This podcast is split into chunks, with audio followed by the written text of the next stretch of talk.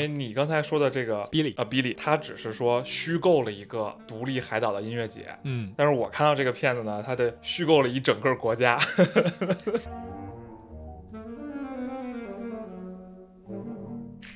其实骗子在行为上有一个很明显的特征，叫黑暗三角人格，就像说徒手攀岩的那些人，哎这杏仁核跟普通人大脑不一样一对样。对是这样的。这个所谓的黑暗三角人格呢，就是三种表现：精神变态、自恋和马基亚维利主义。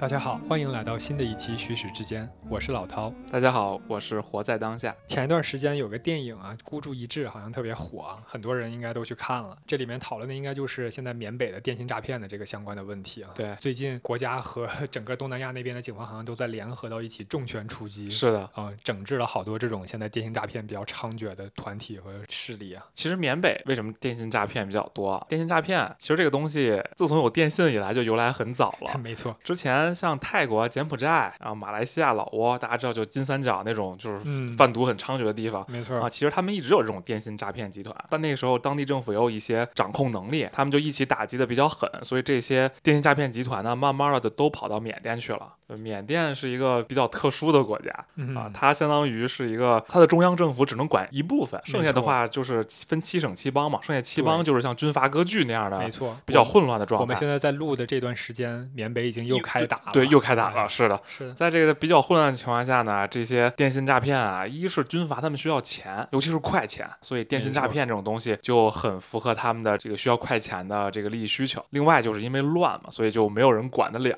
那么这些电信诈骗集团就慢慢都跑到缅北去了。没错。你受过电信诈骗吗？我一般不给电信诈骗的机会，一般 我一接电话，通常是这两种开头啊。我觉得有可能是电信诈骗都是这两种开头，因为我的手机在各种就类似跟投资相关的这些 APP 啊，啊或者说这个程序上都注册过嘛。嗯，开头都是，嗯、您好，我们是同花顺客服，我们是什么啊这公司的客服、嗯啊？我们近期开了一个股票交流群，请问您有兴趣吗？我一般都给他回 CNM 啊，或者说这个去年买了个表，然后直接就把电话挂了，素质比较高啊。杀猪盘是吧？哎，对，嗯啊嗯，确实挺常见的。我是被骗过的。哦，哦，我是被骗过的，但是是大学时期，当时买去国外的机票被骗的，哦我误以为对方是客服，那会儿确实还没有什么经验。嗯，还是学生嘛，嗯，对，电信诈骗感觉还挺容易出现的。对，其实电信诈骗啊，它已经不是一个个案了，或者说个例，是一个人要面对的问题了。它实际上是一个我们整个国家现在都需要面临的问题嗯，没错。啊、我查到一个数据，就是公安部的口径的数据，二零二二年的话，我们全国啊破获，大家注意是破获啊，就是已经被解决了的这个电信诈骗案件有四十六点四万件。我的天，啊，合着这个每年每天可能要发生一千多件电信诈骗。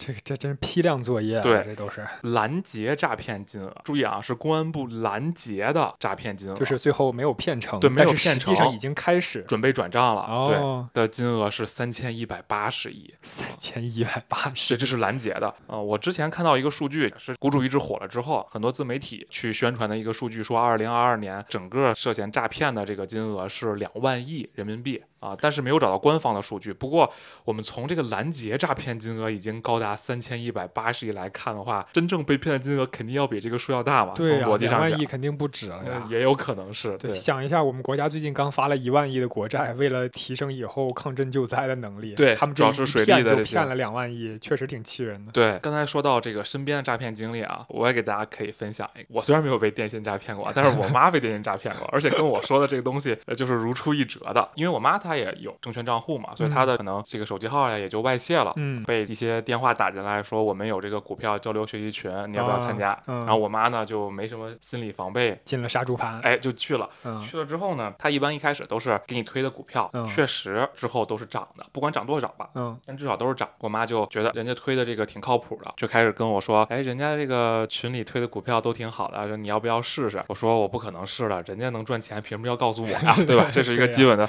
那我妈妈就不听，因为我知道这种事儿吧，尤其是一个人岁数大了，他可能光从道理上去劝是劝不住的。嗯，得动之以情，晓之以理呃，。对我说呢，那我给您十万块钱啊，您去炒一炒试试看，啊要是发财了呢，您就自己买点东西；啊要是亏钱呢，你也别往心里去。我妈就挺开心的啊，拿着这十万块钱去炒了。你这露然后富啊！我的天，十万拿去当交学费是吗？为了让我妈认认识到这个社会的险恶呀，对吧？然后大家可以猜猜啊，这这个钱最后剩了多少？我猜一分都不剩。不不不，股票是不太可能一分都不剩。哦哦哦，啊实际还是买了的对，因为哦他只是买股票嘛。我以为是转账转出去了，哦不会好歹还没有转账转出去。对，你猜猜，两万。最后剩了六千块钱。最后我妈说这不行了，买什么亏什么，买什么亏什么，然后最后就只剩六千块钱。嗯，我说这六千块钱您给自己买点好东西吧。所以他认识到了这是一个骗局了吗？对，当然认识到了，因为这个实际的真实情况在你面前出现了。可是我很想知道啊，就是他这种骗术获利的点在哪里呢？获利的点就在于大概率啊，嗯他是忽悠韭菜来接盘的。哦他自己把这个股票，比如说买了买到高位，他有这个筹码需要出出去、啊哦。这时候他搞这什么很多股票交流群啊、学习群啊，然后给你推荐股票，让你去嗯高位买他这个股票，他就把货倒出去了啊。之后跌到哪儿就跟他没关系了。哇塞，那可是这样的话，感觉他也是得打够多电话的。说到这个呢，其实多大家看到的，就像说这个诈骗这个短信啊，嗯，看起来都非常的弱智。啊，就是说，呃很多人嘲笑他，就是说，你宁愿相信这个诈骗短信，你也不相信我是秦始皇，对吧？现在很多人说啊，但其实他这个本身就是一个筛选的条没件错，我就是发这么一个弱智的短信出来。嗯，如果你还联系我，说明你就是我的那个被可以骗的对目象。标客户，对目标客户啊，嗯有的时候是这样的。那么说到炒股呢，其实金融领域有很多诈骗案啊，有很多的这种诈骗案都是出在我们这个行业的。我们这个行业也是高法律风险行业啊。对，主要是来钱太快，所以自然会吸引骗子。对嗯但是很多人是觉得还不够快，所以就要用诈骗了。嗯嗯，你比如说非常有名的这个麦道夫，大家这个随便网上搜搜都能搜到这个人的事迹啊，我就嗯不在这儿叙述了。简单说，其实他就是用了一种庞氏骗局的方法。哎，所谓庞氏骗局大家都知道嘛，就是用后来的人给先进来的人分钱。拆东墙补西墙。哎，对，嗯但是这个人呢，他之前是纳斯达克的主席，然后他出来成立了一个投资公司啊，嗯他这个投资公司想投钱给他，还不是一般人能投的啊，你必嗯须是一些这个精英啊、政要啊、明星啊。相当于有一个筛选机制哈。对，你要嗯给他投，你不仅是需要是这些身居高位，你可能嗯还要有已经是他客户的人，是你的朋友去引荐。不是谁都能买，你不是有钱就能买的。对，然后麦道夫向这些客户呢承诺每年百分之八到十二的投资收益，这个大家听起来可能觉得不高，但是在投资行业上还是很难做到的。像我们熟知的，可能是全世界唯一的股神巴菲特，他的战绩就是在二十五年的时间里，年化复合增长率做到了百分之二十，所以他是很传奇了。对，这是一个绝对的传奇啊！嗯我们不能把它当成一个平常的情况来看待。嗯啊，所以如果你能承诺像你的投资人每年百分之八到十二的增长，其实这个是很难的。嗯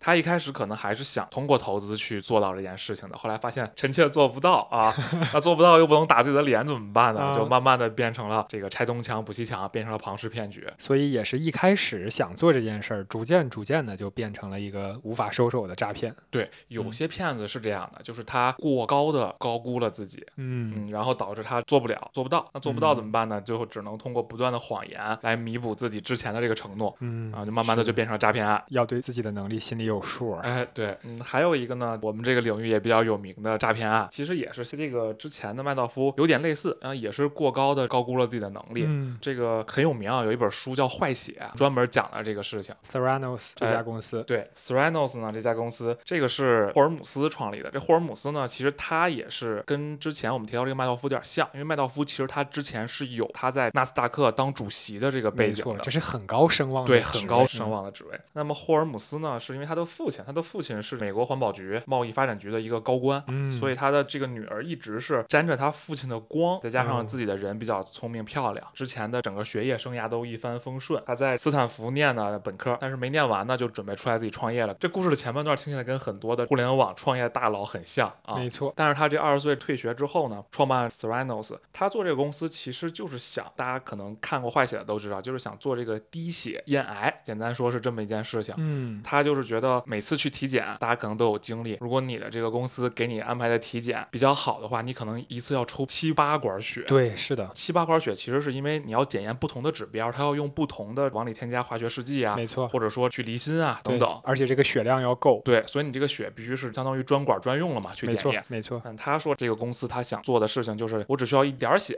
嗯啊，我就能把一滴啊，就是嗯极限就是一滴嘛，那实际上就是一点血，我就可以把所有的这些检验指标都验了。嗯啊，这个在技术上现在我们还做不到，它可能确实是未来的一个发展方向。对，现在好像已经在往这个方啊向在研究现，现在有，但是现在能做到，可能比如说一两管血可以验很多东西、嗯啊，但是还做不到说这个滴血，就有点太极限了。嗯，所以他这个牛吹早了，牛吹早了啊，就是人类的技术现在还实现不了，他先把这个牛吹出去了。嗯，对，所以在这样的梦想的情况下，但是他做不到啊，只能去不断的通过造假。实际上他是用了西门子的庞大的检验仪器在背后去给他这个做检验的，而且他也啊不是真的去滴血啊，嗯还是抽了一还是抽了一管血，对，还抽了一管血。投资人其实也给他背书了，他的投资人包括报业大亨、传媒大亨默多克啊、嗯还有两位美国的前国务卿基辛格和舒尔茨。基辛格，我的对，都给他投过钱，这都是他的投资人。还有甲骨文公司的创始人埃里森，这也是大佬，对，嗯，其实他就是通过自己的父亲的高官，然后以及自己的人脉，嗯对，找了很多人去给他背书，让他的很虚假的创业项目看起来比较真。好像感觉这种类似的这种诈骗都是同样的套路啊，嗯，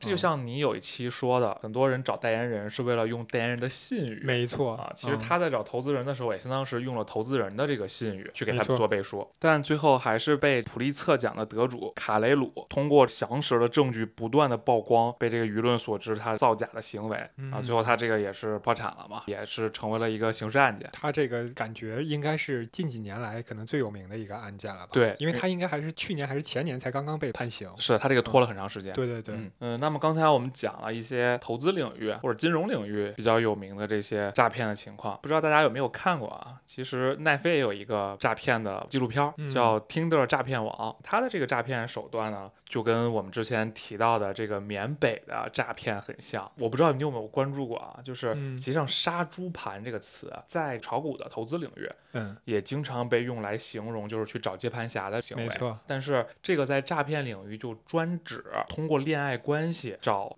异性去、去骗取钱财骗骗取钱财的行为、嗯啊。那么在缅北，他为什么要拐人去缅北上班啊？他们就是不断的在网上制造虚假的信息。啊没错，，比如说去这个抖音上找一个冷门帅哥的或者啊冷门美女的、照片和视频呃照片和日常生活中的视频，嗯啊，用到自己的这个微信上来，把自己的包装成这个人之后，去当地去找一些异性，尤其是一些像三十岁到五十岁，跟他们去聊天通过一些小恩小惠啊，比如说买花啊、买早嗯餐啊、点外卖啊等等这种嘘寒问暖的这种行为，非常小的事情啊。呃，对，然后营造一种他在追求你，并且是一个优质的异性在追求你的这么一种形形象。嗯，最后呢，再用一些像类似于我最近很缺钱，或者说我发现了一个赌博网站的一个漏洞漏洞，通过这种方法诱使异性去不断的给他打钱。打钱，最后直到骗到你把什么消费贷呀、什么这些这个什么信用贷啊都用了之后，嗯他就销声匿迹了。骗到无可骗了。对，嗯啊，这就是杀猪盘。那么之前我们提到的，其实这个奈飞的网剧《听的诈骗王》啊，也是嗯用了类似的套路，营造一个超级高质量的白人男性，既是什么公司的 CEO 啊，然后你在网上甚至能找到他们造假的这个网页啊，就是这个人是一个有名的人，他在公司上是有网站的，然后做戏做全套。对，，然后他 P 了很多这个人跟这个社会名流的照片啊，等等，做的非常全，让这个人去去寻找他的猎物，渴望恋爱的女性啊，他的可能去接触到的这些异性猎物。Tinder 本来这个网站就是一个纯的社交网站，哎，对，啊社交 APP 对，很多人上这个社交 APP 其实就是为了认识异性。认识异性的，嗯没错他通过找到这些人之后呢，再去不断的说我要跟你一起生活，我就是我喜欢你啊，我跟你一起嗯生活，然后先去大手大脚的给这个女性花钱。嗯 但但我们看这个纪录片的时候很有意思，就是他每给下一个猎物大手大脚花钱的时候，基本上都是花的上一个猎物给他的钱。庞氏恋爱啊，对，庞氏恋爱，然后他就不断通过这样去骗，主要是欧洲的女性和美国的女性，去嗯不断的滚起来她这个雪球。我看起来当时确实挺吃惊的，她为了骗普通的女性也很努力，真的很努力，就是去开私人飞机接人家，然后等等，就做到这个地步啊。当然这些豪车、飞机都是他租的，他这个其实，哎呀，这个说很不恰当啊，但是它确实是一个公司正常的运转形式，嗯就是把流水做起来，哎，对。利用很多无辜女性的钱财，把他自己的这个诈骗的流水做起来。对我们抛开他诈骗是犯法这件事儿不谈啊，他嗯确实把这件事儿当成了一个流水作对流嗯水线作业，对不断的滚了起来。还真的变成了个经营模式，对，就是不怕流氓能打，就怕流氓有文化？对，是的，其实还有一个类似的啊，也是你刚才说这个是网飞拍了纪录片嘛，嗯还有另外一个特别有名的诈骗事件，也是网飞拍了纪录片，哦叫 Fire 音乐节。那这个音乐节当初也是在网络上声量非常大。这个音乐节是由 Billy McFarland 还有一个知名的 rapper 叫加入，美国的哦一个知名 rapper，、这两个人策划的。主要策划这个诈骗这一个环节的是 Billy McFarland，我们接下来就叫他 Billy 啊。两个人就是用这种眼花缭乱的营销手段，给很多年轻人造成一种假象，就是他们要去一个独立的海岛，体验一个超级奢华的音乐节。那实际去了之后呢，就让这些年轻人们体验了一把诈骗的力量。体验了一把诈骗的力量。对，这个 Billy 呢，他在搞这个音乐节之前，他还有了一个另外的创业的项目，叫 Magnesis。这个 Magnesis 是个什么公司呢？他们主要的目标人群就是千禧这一代比较有消费能力的哦有钱小孩儿。嗯嗯，他们就是说我给你提供这项服务，就是给你提供一个黑卡，类似于信用卡的黑卡。他们搞的概念很像美国运通的那个黑卡，嗯嗯就是大家应该都听说过啊，没有上限、金属质感的一张信用卡，非常高级，有很多特别厉害的特权，你拿着这张卡可以享受。他提供的这个卡就是在概念上营销的跟这个就非常像，但其实除了卡的颜色和卡的金属质感以外，其他跟美国运通毫无任何相同之处。哦哦，就是它只有样子像。对，它的这个卡也不是一个实际能支付的卡片。其实这个卡你在交完你的这个会员费之后呢，它就是复制你的这个原有的信用卡的信息，给你复制到这张新的金属的卡上，你只是替换掉你自己原来的信用卡。相当于手机套一壳儿 对，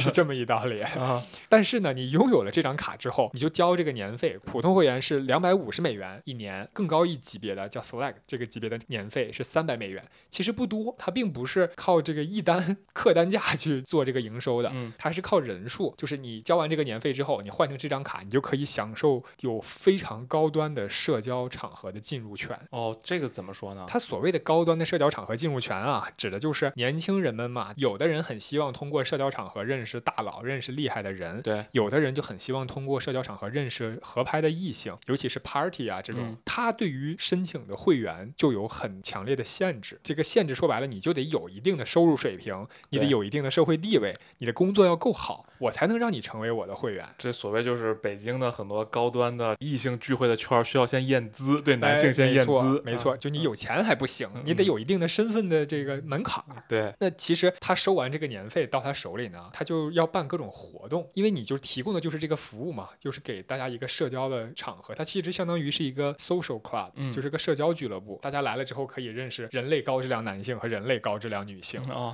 啊、前期它这个逐渐还真的做起来了。普通的 Magnesis 会员有三万人，哦，它的 Select 级别的会员有一万人，但是它运营这个东西的时间很短啊，它就后来就进行到去下一个 Fire 音乐节那个项目上去了。但是你想啊，我们全部就是按两百五十美元的普通级别的会员去算，嗯它有三万，嗯，这一下给他提供了七百多万美金的营收。对，他拿这七百多万美金去办几场 party 还是很轻松的。是的，最关键的是什么啊？就是这些年轻人们可能真的就是被这种所谓的私密高端社交的这种概念洗脑了，他们还是需要自己刷卡去参加这个派对的，哦就是说你有了这个卡你就不花啊，钱了。就到这个派对上还得消费，哎、对。但是所谓说你拿着这张黑卡在派对上消费，你有优惠，哦，其实什么优惠都没有啊，只不对过它是营造出来的说有优惠，是，而且你刷的这张黑卡，其实刷的就是你自己那张普通的，比如说美国银行 对的卡。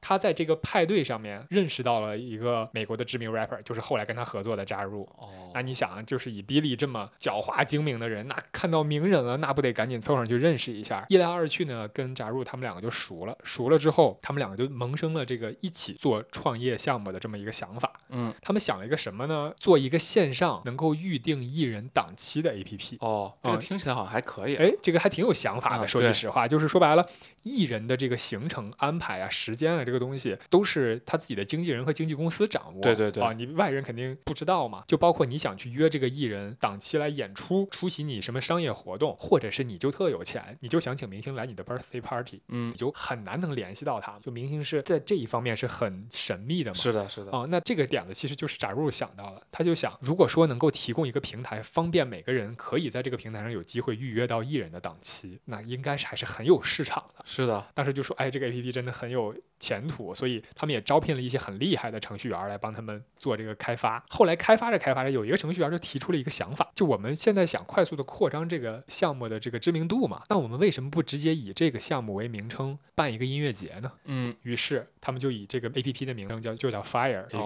哦办了一个叫 Fire 的音乐节。哎，这个音乐节这个想法一提出来，那真是说到比利的心坎儿上去了。嗯，对啊哎，我正愁怎么着来钱快一点儿呢？哇塞，这个可太简单了。于是他就开始了自己一系列诈骗的策划。嗯他首先开始先是去跟一些投资人去推销自己的企划，那还是很动心的，因为他当时主打的点就是我要做一个奢华的独立海岛的高端的音乐节。对，来的人一定都是消费能力很强的，我会给他们提供全套的服务。比如说，你五万美金，你可以住像 Coachella 音乐节那样，我们之前有一期提到 Coachella 音乐节里面那样的帐篷，哦。你就花十万，你就可以住到 villa，就是所谓的别墅里面，嗯海岛嗯别墅。如果你花到五十万美金，你就可以住到游艇里面。哇，而且所有的这些 villa 还有游艇，全部都配有私人厨师、私人的管家佣人、管啊家，给你提供的是全球最顶级的美食。其实这个听起来好像真的可以干这事儿，就是其实真的可以干，但是需要投入非常大的前期成本。对，因为你嗯要真的去建别墅，对，而且他说的是要有一个海岛啊，一整个海岛来做这件事儿。，对你现在就去买一个海岛，你买一个海岛上来两亿起，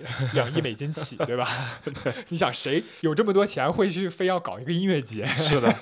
但是他就把这个概念他就推销出去了，拿到了一部分投资。嗯，前期他就开始做营销，事儿什么都没开始干呢，先做营销。他找了好多有名的网红，这里面包括啊，哦，我听过一个，包括詹娜，没错、呃这个我们看 Kendall Jenner，、呃看看 NBA 的人人都知道都知道詹娜。Kendall Jenner 这里面就有 Bella Hadid，也是很有名的维密的模特哦啊。哦哦，嗯，Gigi 跟 Bella 两姐妹嘛，都是名模，还有 Justin Bieber 现在的老婆、哦 Haley，还有可能也是很多女生会知道啊，在网上很有名的一个网红叫字母姐 Emily Ratajkowski，她也是很有名的一个演员和平面模特。她找了一大堆名人来给她拍了一个宣传片，啊，用演员的这个信誉给她背书了，一些网对红的，这个宣传片还真的就是在他们未来想在这个地点去拍的。这个岛是个什么岛呢？这个岛就更神奇。嗯，这个岛是麦德林贩毒集团旗下的资产。哦，是个毒枭的岛，对，但它确实那个岛上是没有毒品交易的啊，就嗯嗯嗯纯粹是归归他这个对，这说到麦德林毒品集团，如果没有了解的，推荐大家去看一下网飞的《毒枭》那个剧，前面两季都是讲的麦德林集团。麦德林集团的首脑叫 Pablo Escobar，这是人类历史上最有名的毒枭，没有之一。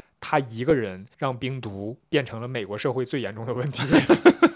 比比普渡集团厉害是吧？啊，比那比普渡厉害太多了。他呢都是千吨的级别贩毒进美国，他是哥伦比亚人啊，哦，也就是当年哥伦比亚的毒品问题最严重的时候，就是 Pablo Escobar。Pablo Escobar 狂到什么程度？曾经去竞选过哥伦比亚的总统。这个人法律、军队在我这儿都不行，你只要敢在哥伦比亚的街头站一秒，我马上我街头恨不得有十个探子告诉我你在哪儿，我就可以立马把你干掉，哦，不会有任何一个人就是他控制了这个国家，他控制了这个国家。这个岛是 Pablo Escobar 手底下一个手下的很厉害的手下的他买的岛。当时比利他们去谈这个合作的时候，就非常明确的跟比利说，你在做这个音乐节的营销的时候，不能提到一个字有关于麦德林集团以及 Pablo Escobar 本人的。嗯，这个肯定要是隐晦的嘛，没错，但是他就把这个宣传片拍完了之后啊，拍的非常的好，非常的梦幻奢华。你想，本来就都是大美女、大网红，你把这些网红凑到一块儿就很难了，你还给他们拍了一宣传片儿，啊，还在一海岛上。你想啊，就是这个背书背得很足，这个在消费者心中的信用就是拉上来了，拉满了，对，拉满了。然后他还就在这个宣传片的最下面就写着，曾经是 Pablo Escobar 的岛。他不仅提了，他还捏造，他说这就是 Pablo Escobar 的岛。就这个人有点丧心病狂了，对但人家麦德林集团的这个人一看，我不让你说，你还说，直接就把他们踢出了这个岛。说你哦别想在这个岛上再继续办了。嗯嗯嗯，没干掉他已经很给面子了对已。经很给面子了。但这个时候宣传片已经发出去了。宣传片发出去之后呢，他就找了当时他请的这几个网红，在 Instagram 啊、Twitter 啊这种平台上去做转发，嗯，那当然是瞬间就火爆了全网。对，所有年轻人都知道，哇塞，有一个疯子要花重金办一个 Fire 音乐节，在一个毒枭的岛上。在一个毒枭的岛上。他被赶出了这个岛之后呢，就苦于找不到地方嘛。但这个时候，他还在不停的在给自己做宣传。嗯，他就找到了另外的一个办举办的地方，到最后那个举办的地方其实根本就不是什么岛啊，就是美国普通的一个海岛城市一个停车场，你知道吗？它停最终车场对停车场的那个面积倒是也够办一个小型音乐节的。这个人就是不管事儿有没有在推进，推进的怎么样，营销一定不能停。没错，营销一定不能停。前期啊，第一笔拿的投资已经花完了，他去海岛上自己坐私人飞机。嗯，坐游艇，嗯请网红，还得拍纪录片儿哦，开 party，对，然后拍纪录片，一套都完事儿，钱花完了，那怎么办呢？哎，这个时候比利发挥了自己最 bug 的技能，就是销售。他是一个世界顶级销售，如果他去干正事儿的话，可能真的能有所成就。但是这个人就是心术不正干正事儿来钱太慢了。啊，对，他就又去拉投资，每一次缺钱了，他就坐着私人飞机出去，再回来的时候就能拉来五六百万的投资美金，这个项目就又可以继续。哦，融资能力拉满。对，到后面呢，他确实在投资人那儿融不来钱了，他就开始往外放门票。哦，这个时候啊，他的岛的建设都还没开始，所谓的那个岛的建设，嗯嗯嗯，他开始放门票，门票就是我刚才说的，类似于最低那个是五千美金，然后就是两万美金、三万美金、五万美金、十万美金，嗯，基本上你一万美金以下的那个票，你就什么都没有，站票，你就站票，对，你就去那儿，你可能就你得饿死，你知道吗？那吃饭的地儿都 巨贵，那毕竟是一个独立的海岛。对，剩下的票价都是非常高的，然后逐渐大家就开始买票，然后应该我记得是在四十八小时之内把他的票售罄了。嗯，所以他这个宣传的攻势起到作用了。没错，他票售罄了之后，他还没满足，他又出了一个手环，说这个手环你在海岛上可以不用手机啊等等，你直接用这个手环一刷，你就可以支付。哦，相当于一个上岛凭证。对，你要知道那会儿移动支付还没有现在这么发达，哦，它等于直接设想出来了一个划时代的 音乐节的这这个移动产品。对，然后就让大家往这个手环里充值。你可以在这个网站上，你三啊登录到你的账户上，你就在里面充值，到时候你就可以直接带上这个手环，认证完了之后，你就可以用这个付钱。哦，就是光骗门票还不够。对，他就是所有的东西，他都实际没做出来，他就先卖票，他就先卖出去。对，到后来，这个东西肯定就瞒不住的嘛，因为他从吹出牛去，到他最后实际要办这个音乐节，也就半年的时间，你哦根本就来不及做基础建设。是的，你听他这规模，你怎么不得建两年？以美国的速度，对。所以最后就败露了。所有这些年轻人去了之后呢，你想他基础设施什么都没有嘛，而且那天还刮大风下大雨。最后这些人是去了那个停车场是吗？对，而且那个停车场呢，交通还很很不方便。到了之后，大家发现没有游艇，没有豪宅，啊，只有救灾用的应急帐篷。哦哦，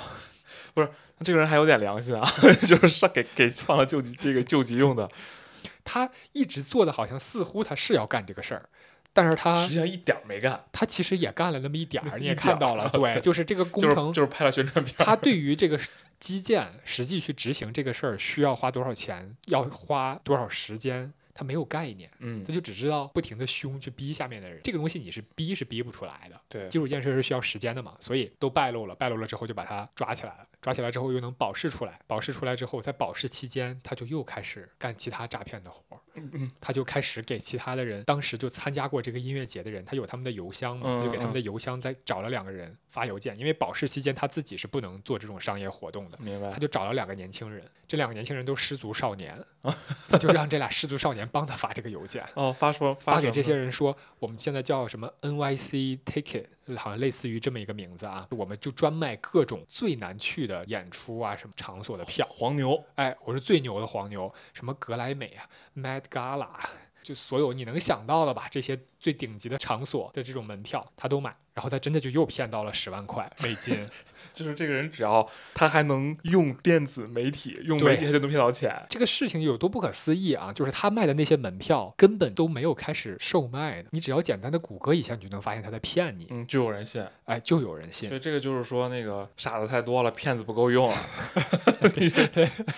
感觉上实际是这样哈。他又骗到十万美金之后，最后又败露了。这回得了，你保释期间你又犯法，然后判了他六年，他现在应该正在服刑，哦，终于消停会儿。终于消停会儿了。嗯，你说到这个，让我想起一个我之前在书里看到的，这个人我觉得可能是我看到最厉害的骗子，因为你刚才说的这个比利，啊，比利，他只是说虚构了一个独立海岛的音乐节，嗯，但是我看到这个骗子呢，他的虚构了一整个国家，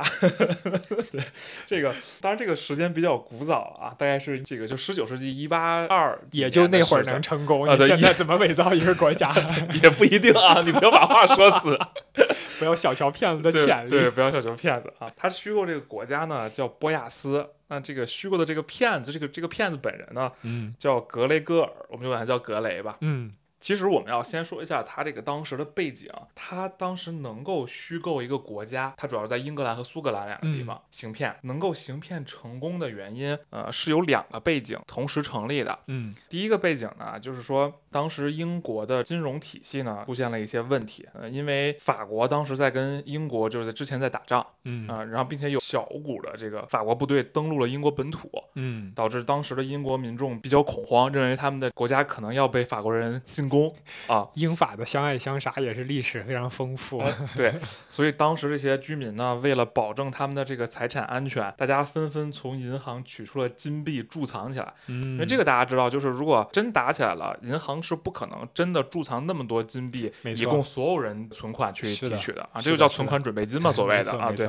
所以你先取了肯定是有好处的，如果真打起来，嗯。啊，嗯，那么大家都把这些金币取出来，导致银行的这个黄金储备就告急了，挤兑了，呃，挤就相当于就是挤兑了，啊，挤兑了，啊，当然现在的挤兑可能指的是更多的是这个纸币啊，那当时它相当于是黄金储备给挤兑了，太可怕了，我的，对对对，所以当时的这个英格兰银行就暂停了，呃，银行券兑换金币这件事儿，相当于银行券大家可以理解成当时银行发的纸币吧，类似于这样的东西，直到一八二一年这个战争结束了，金币支付才重启，所以在这段时间相当于。官方本来是承诺就是银行券可以兑换金币的嘛，但是你之前把这个事儿关了，等于这个对你银行的信用造成了一个风险。嗯，所以居民们对这个银行信用、对官方信用是有质疑的啊。那么在这个时候呢，靠自身信用发展起来的这种乡村的银行，就相当于可能就是类似于私人银行的这种这种东西啊。合作社，合作社还其实是官方的啊，就是私人合作社，就就有点这种感觉。嗯，在英国兴起了。那么缺少监管的这种乡村银行，在这个时候就自然而然的它会超发银行券，就没有说什么存款准备金什么这些规则，这一切都没有了。对，使得呢整个银行体系里边的资金非常充裕，因为它超发了嘛。呃，那么超。发导致一八二四年的时候，英格兰的政府债券和存款利率都明显下调了，就下降的很厉害。大家存钱呢，相当于你买国债也好，还是你存钱也好，你都这个利率很低，这个是才其中一个背景。因为利率很低，所以他们就要去找海外的这些高收益率的债券、高利率的存款。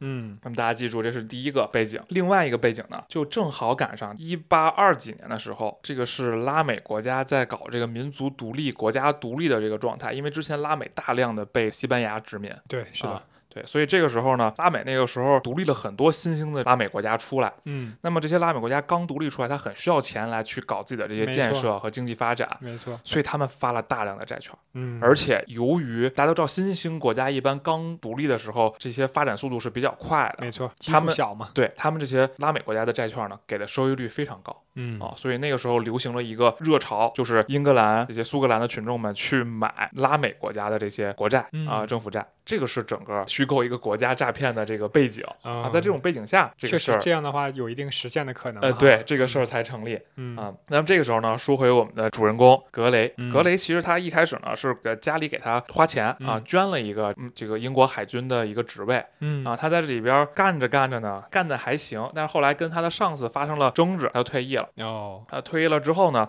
他又去确实去拉丁美洲，作为雇佣兵去拉丁美洲啊，帮助拉丁美洲的这些独立的这个战争打过仗。啊，其中最有名的就是他曾经在西蒙玻利瓦尔。关注拉美历史的可能知道，这是一个在拉美非常有名的，没错，被拉美很多国家尊为国父的男人。是的，他在这个人的手底，就是在这个西蒙玻利瓦尔的手下打过仗，抗争过西班牙人。对他确实是参加过拉美解放战争的啊，但是这个玻利瓦尔估计肯定是不会认识他的，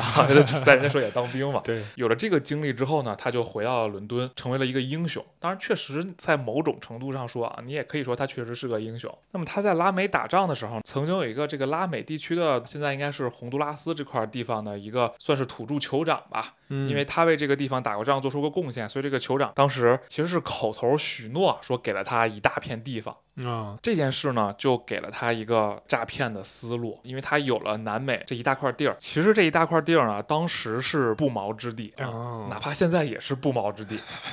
荒地啊，对对，是纯粹的荒地，就是相当于热带雨林似的那种啊，有很多的这个沼泽呀、瘴气、毒虫等等这么样的一个地方。这个土著许诺给他这块地方之后呢，嗯，给了他一个诈骗的思路。他回到伦敦呢，就开始渲染他是波亚斯王国的国王。张嘴就来啊，哎，对，因为这块地许给他了嘛，他给这地儿起名叫这个波波亚亚斯斯，对，然后他就嗯自然而然的就是这块地的国王了嘛。嗯这个人真的非常努力啊！他首先编造了很多博亚斯地区的地理上的这些情况，当然都是纯属编的。比如他说这块地富含自然资源且风景优美啊，嗯肥沃的土壤渴望得到熟练的工作，在这块地儿种玉米一年可以三熟，这是他说的。海中还有丰富的鱼类，这个一天打的鱼够一家人吃一个星期。还有像是河流中充斥着小球状的天然黄金，甚至不用开采，就就再去河里捡就可以了。他把这些东西，他编的这些东西啊，啊写了一本书，叫《莫斯基托海岸概览》，包括波亚斯王国这本书。我看这个莫斯基托，这是一本书的完整名字是吗？呃，一本书的完整名字，等于说在这本书里呢，他把波亚斯这个地方，虽然就理论上真的有这个地方，因为就是嗯洪都拉斯的那个土著嗯许给他的这块地方，是的，但这里面的地理条件、水文条件、自然、气候这些生物种群，全都是他自己一个人编的。所以 这个人怎么说呢？他确实有点能力啊，见多识广，在脑中虚构了一个元宇宙出来，相当于想象力很丰富，想象力很丰富，适合当导演。把这边地方编得惟妙惟肖。据历史记载啊，这本书好像编了三百五十多页，我的天！就是真的很能编，我以为还有插图。我以为他编了个画册，闹了半天他编了三百多页对，啊有有插图，有插图，还有插图。那么他们渲染这块地本来就自然资源非常丰富嘛，是一块待开发的，只有一些土著人群的这么一个处女地、啊，啊，大家去跟着他去，如果把这块地开发好的话，会有很高的收益。土壤非常肥沃啊，，呃对，接下来呢，他就开始卖这个波亚斯王国的土地。大家知道，在西方是有历史传承的嘛？没错啊，对你获得对卖地，你获得这个土地的开发权，那么你自己不管是过去种地啊，还是过去嗯这个建房子建工厂啊等等吧，嗯对啊、就可以自己去决定了。呃，那么他觉得这儿就是一是需要国债去开发，二是需要熟练的劳动力。嗯那么他就开始分两步走嘛，第一步就是去卖这儿的国债，就像刚才我们提到这是有历史背景的，没错，很多的拉美的新兴国家都在卖他们的国债。没错，啊，那他这个虚构的新国家看起来也很真，对，啊因为很合理嘛。新的国家没有钱，没有钱要建设就要借钱，所以对我就发国债。对，就发国债。他发的第一笔国债就成功募到了两万英镑，这个是通过苏格兰银行发出去的，而且这是一八二二年左右。一八二二年的两万英镑呃，对我查了一下，相当于现在四十亿美元，我的天哪，购买力相当于现在四十亿美元。啊，那么第二步呢，他在卖这个国家的职位，这个对当时，因为他自己本身的这个海军的职位也是买的嘛，这个当时在英国也是一个产业链很成熟呃，产业链很成熟，当然这个可能在中国来看的话，一般都是在封建王朝末期才会出现什么花钱买官儿，对买官敌爵这种嗯事情啊。对对对但是这个在西方那个时候很正常，所以很多人去买他这个波亚斯这个新国家的军队的、嗯或者说政府的官员的职位。不仅如此啊，就是他卖完了国债，卖完了这个土地和卖完了职位，自然就有人要去说我要去这块土地上，不管是耕作也好，还是开发也好。没错，啊，自然有人说我要去这个国家当官儿啊，对，因为你都卖了嘛，人家要去很正常。是的，就出现了移民的需求啊，他本身也是说我们这儿需要更多的移民开发我们这块土地嘛没，错，那么得做全套。哎、对，但是他实际上他是块不毛之地啊，说这个人也是真的敢，他就在一八二二年的九月十号，有一艘船叫洪都拉斯包裹号，这些第一批七十名的乘客就真的上了这艘船，他这个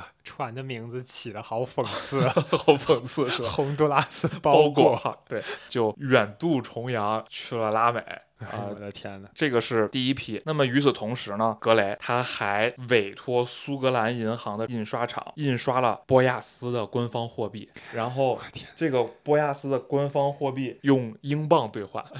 也就是说，他真的做到了用一张纸换了人民群众手里的英镑。到这儿他的骗局的经济逻辑彻底闭环了。对，因为他说你到了波亚斯王国，嗯你需要花波亚斯的钱，你不能花英镑呀。哦，那你这个移民要去去，你必须得先兑换这个英镑，对不对？啊，所以这些人就真金白银的拿自己的手里的英镑 换废纸，去换他的这个所谓的博亚斯王国的货币。你要这么说的话，他确实是一个天才，因为我们刚才懂经说了，对懂金融，对，而且他是在虚构了这个国家的所有地理、自然、嗯水文、生物这些这些所有的这些自然环境下，他还虚构了这个国家的经济，虚构了这个国家的纸币，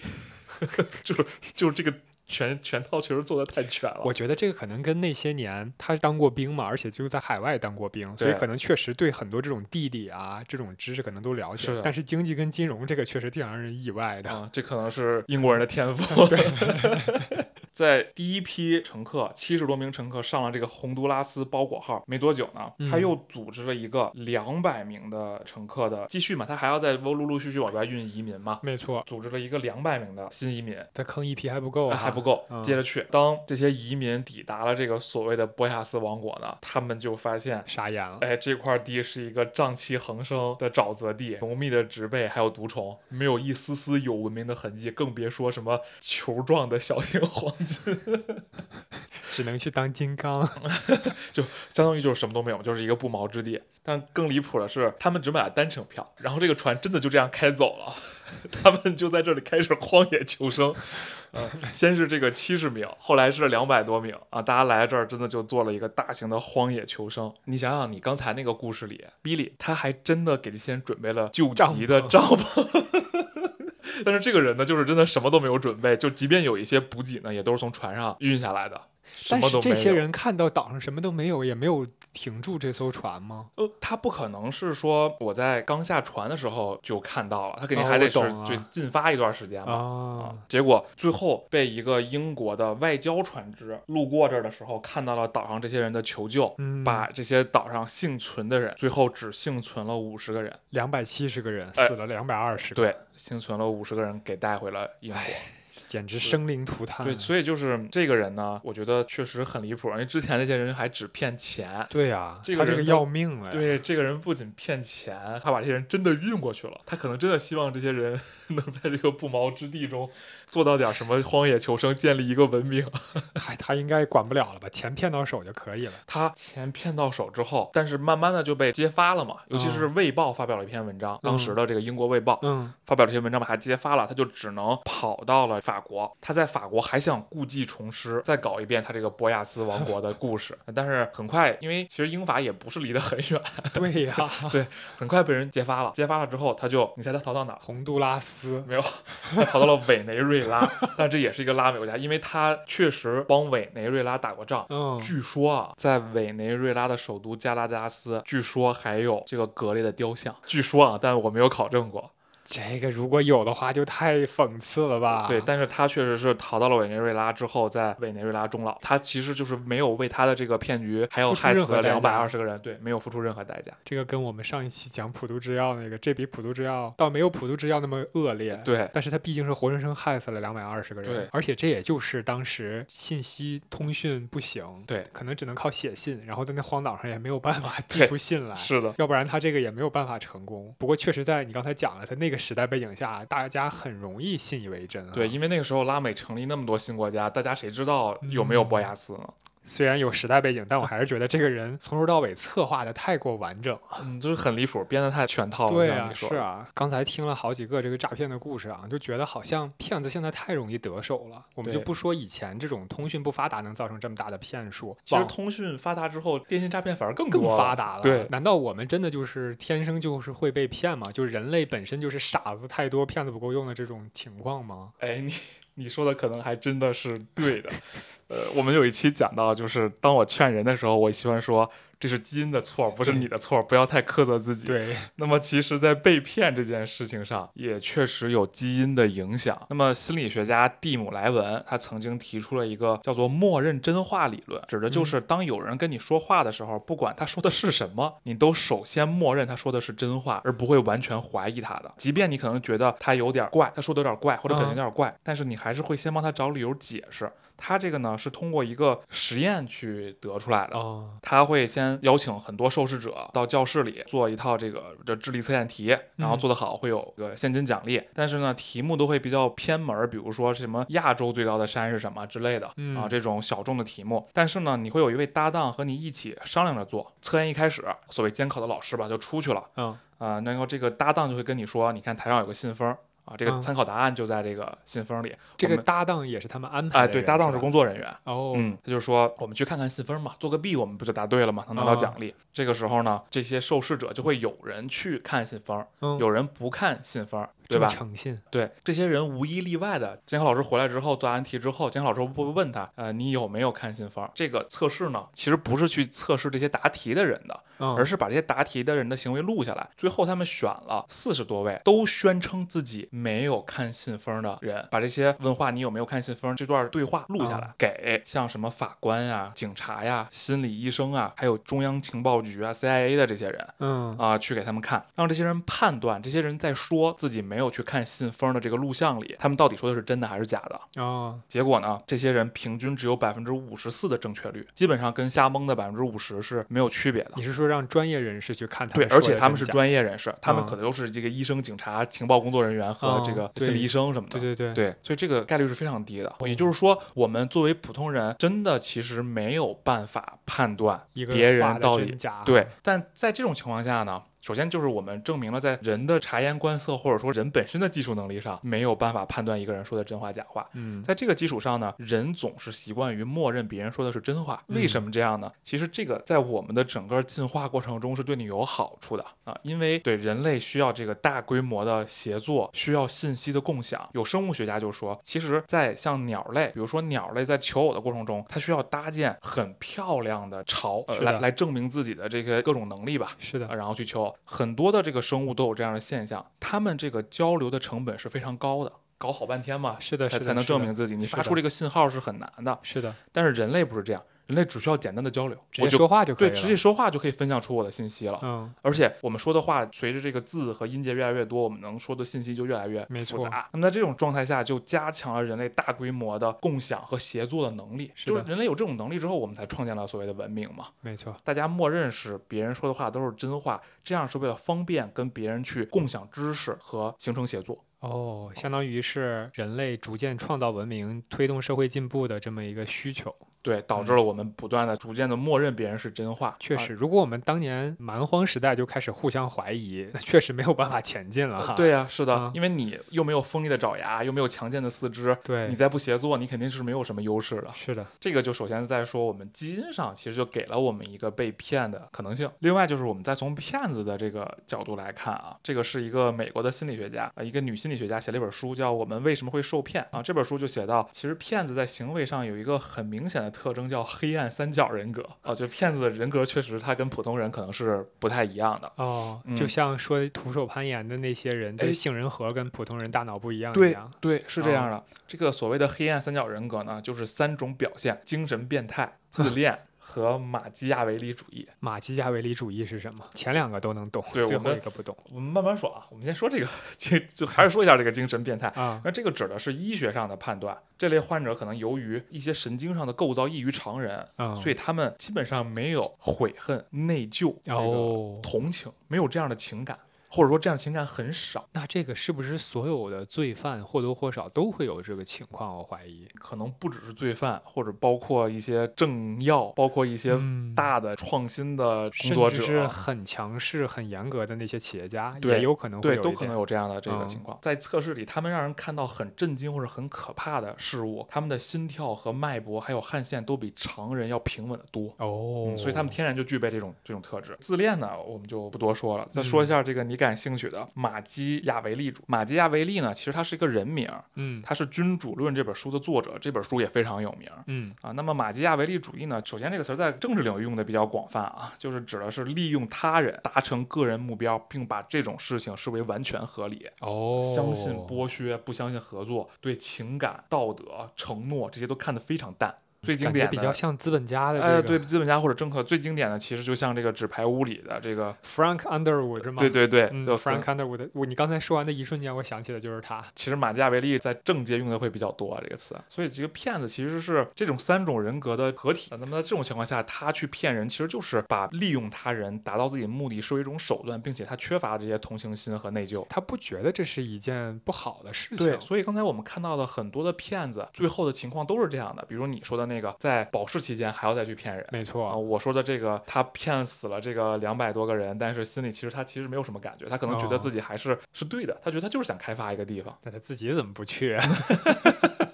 利用别人达成目的嘛，对吧？对对马基亚维利主义。对对对，所以我们从骗子这个角度呢，又看到，其实骗子本身就跟我们不是一类人，他在性格上根本就有巨大的差异。对，那么这个就导致，一是我们的基因呢，确实是有容易被骗的成分在里面；嗯。另一方面就是骗子确实是跟我们不是一类人，我们可能理解不了他的思维逻辑。没错，那么到这个导致，呃可能理解得了，但是做不到，呃做不到，对，因为嗯你没办法说我就完全没有同理心完全没办法去这这个大脑构造不内疚。跟普通人不一样，是的嗯，那么讲到这儿呢，我记得我之前看罗胖罗振宇讲过一句话，他说世上之所以有骗子和谎言，就是因为我们有不切实际的需求啊，嗯而骗子和谎言呢，不过是这些需求的供给。大家我不知道有没有想过“骗”这个字啊，它看起来跟欺骗这个词本身一个马一个偏好像没有什么关系。嗯，那么其实这个字其实古人是很有创造性的洞见在里面的。哦，骗马偏这个字的本意指的是人跃上马背的这个动作，哦，后来被引申为跨越、超越。这个引申很好理解嘛，嗯因为你跨上马背就是一个跨越嘛。是的，那么古人再把这个意思引申一层，意为超越、跨越平凡事物或者日常的情况的，大概率是欺骗，所以把它最后发展成了欺骗的这样一个概念。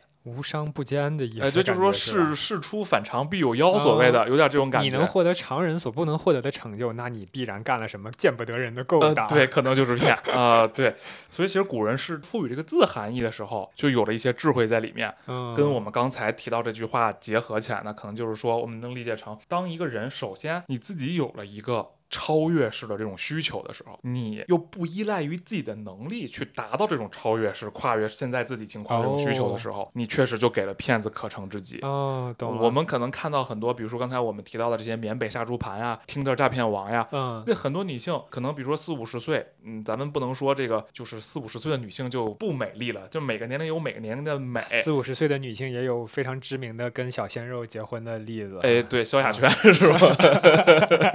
但是当你在这个情况下的时候，而且你又是一个普通女性，你也不是女明星，对吧？那么有一个，比如可能二十多岁、三十多岁的嗯光鲜亮丽的小伙子，主就死心塌地就为你花钱。对，死心塌地为你花钱，又主动为你嘘寒问暖，非得要跟你交往，这个确实是你可能有这种跨越式的需求了。没错，他的嗯出现才给他骗你制造了一个可能性。或者是像你刚才说的这个海岛的这个诈骗案，哎大家都想变成有钱人，变成官员，对但是你自己实现不了这一点。对你们不想依靠自己的能力去实现。嗯，啊，你需要一个，所以你就给了这个跨越式的这种需求，依赖于别人提供的机会。嗯嗯，那你就给他了一个诈骗的供给的空间。那么我们大家可能会问了，那既然我们在基因上就有这个被骗的可能性，嗯骗子又是这么一种黑暗人格去嗯骗我们、啊，那我们怎么去应对这个问题？其实这个就上升到博弈论上的一呃有一个明确的解法，其实是有一个哦明确解法的。那这个是不是能解决诈骗的问题了？哎，对，我给大家讲讲这个博弈论的实验啊。其实这个实验非常早，也就是在一九八零年左右，这个实验就做出来了。实验的内容其实非常简单啊，就是博弈的内容就是囚徒困境啊，这个我就不解释，嗯大家都知道。这个很经典啊，。但是这个博弈的轮次非常多，你大家可以成无限博弈，就是一直博弈下去。嗯，就是每个参与受试的人员呢，嗯你要决定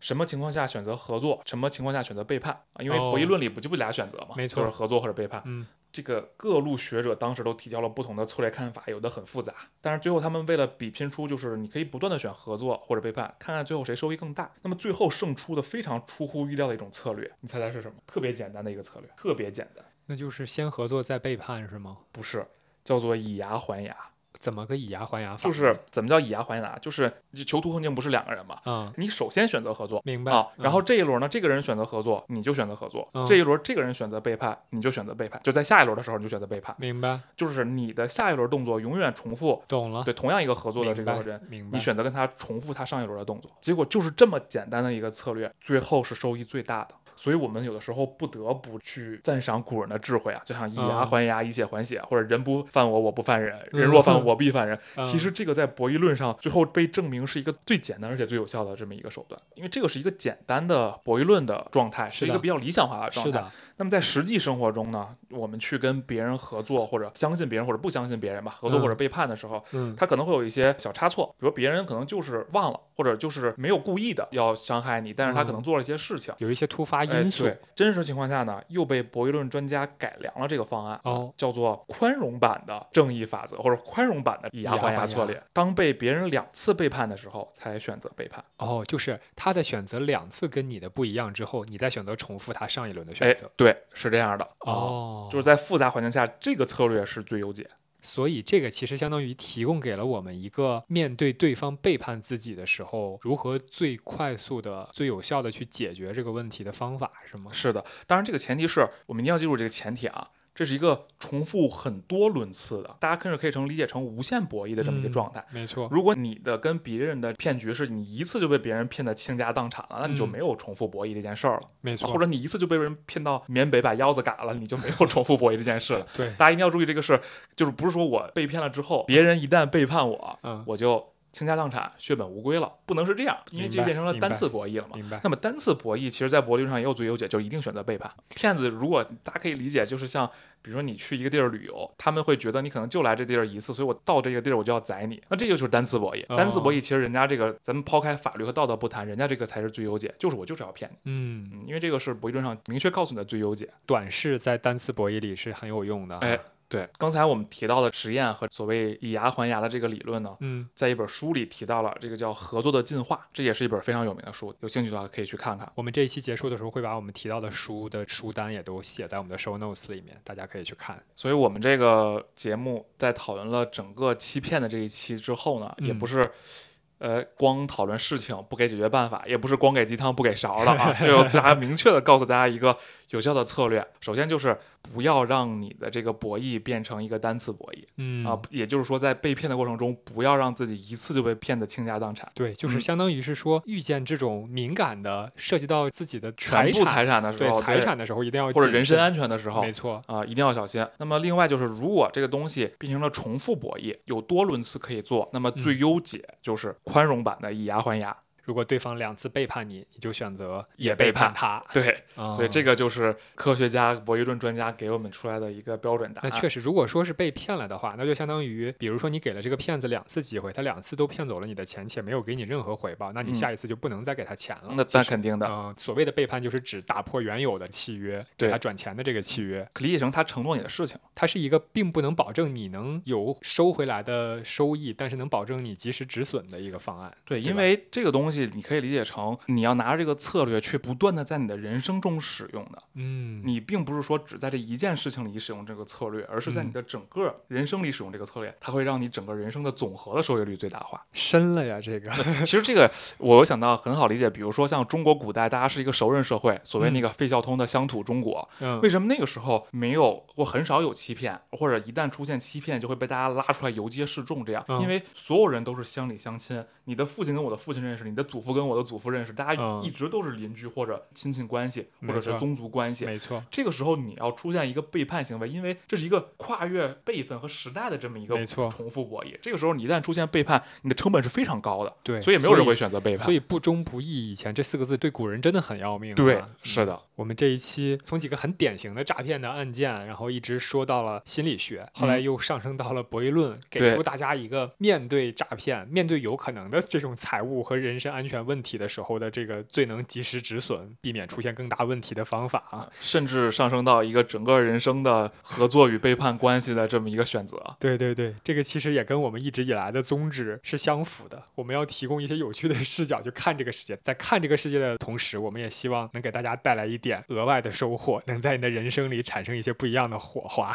正面的影响。没错，那我们本期的讨论就到此结束了。如果大家喜欢你们听到的内容的话，欢迎点赞、评论、转发。我们很希望提供一些有趣的视角来观察这个世界，也很希望能和评论区的你进行充分的交流。所以，请大家不要犹豫，在评论区写下你的想法。以上就是本期叙事之间的全部内容，感谢大家的收听，再见。谢谢大家，再见。